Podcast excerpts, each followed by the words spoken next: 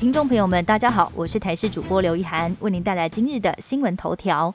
中央讨论在加购 BNT 疫苗，立法院朝野党团在昨天挑灯夜战，继续协商总预算案。当轮到卫福部时，立委询问是否有加购 BNT 疫苗的打算。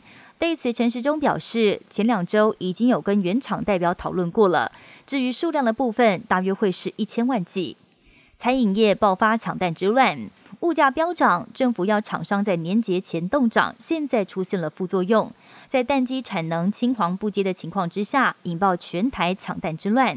有民众到超市买蛋扑空，餐饮业也抱怨，一箱蛋从六百九十元涨到九百元就算了，甚至有钱还不见得买得到。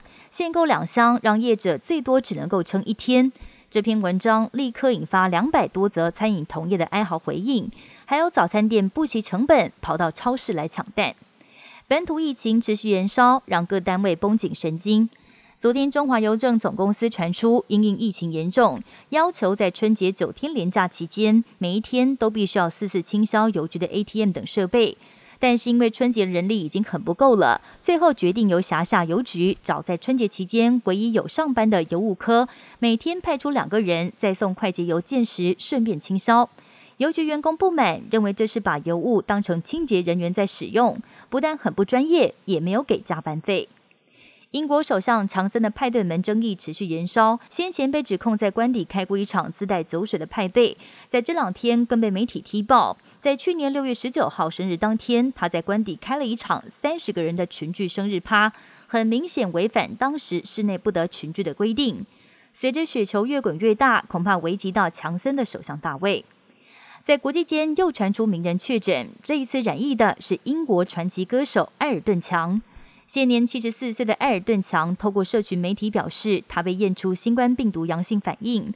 为了确保团队的健康，他必须把德州的两场演唱会延期，演出时间会在另外公布。因此，他呼吁已经买票的歌迷们保留门票。不过，其实埃尔顿强已经接种过三剂疫苗了。尽管出现突破性感染，但是他表示很庆幸有打过疫苗，因为感染之后的症状轻微。如果健康状况允许的话，或许赶得上礼拜六在阿肯色州的演出。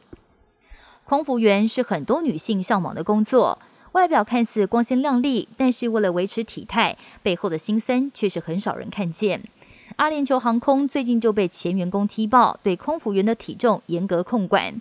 如果被公司盯上了，就要限期减重。要是没有达成要求，不但可能被扣薪，还可能遭到开除。以上新闻由台视新闻编辑播报，感谢您的收听。更多新闻内容，请锁定台视各界新闻以及台视新闻 YouTube 频道。